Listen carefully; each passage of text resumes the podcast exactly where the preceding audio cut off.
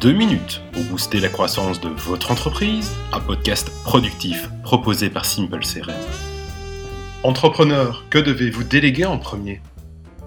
Ça y est, c'est le grand moment.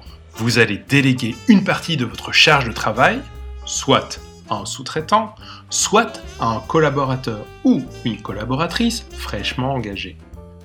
Oui, mais voilà, le grand moment n'est pas venu seul. Il est en effet venu accompagné de la grande question. Que vais-je exactement déléguer dans mes charges de travail? Le bon réflexe est de bien entendu lister toutes vos responsabilités.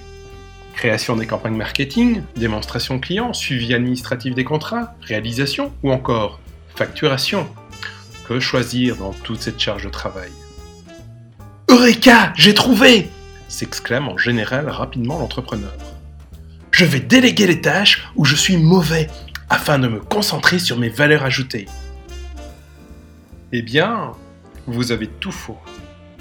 En effet, si vous déléguez, vous allez devoir expliquer ce qu'il faut faire, accompagner lors des premières réalisations et effectuer de façon régulière des contrôles qualité. Or, vous ne serez capable de réaliser cela que pour des processus métiers que vous maîtrisez parfaitement.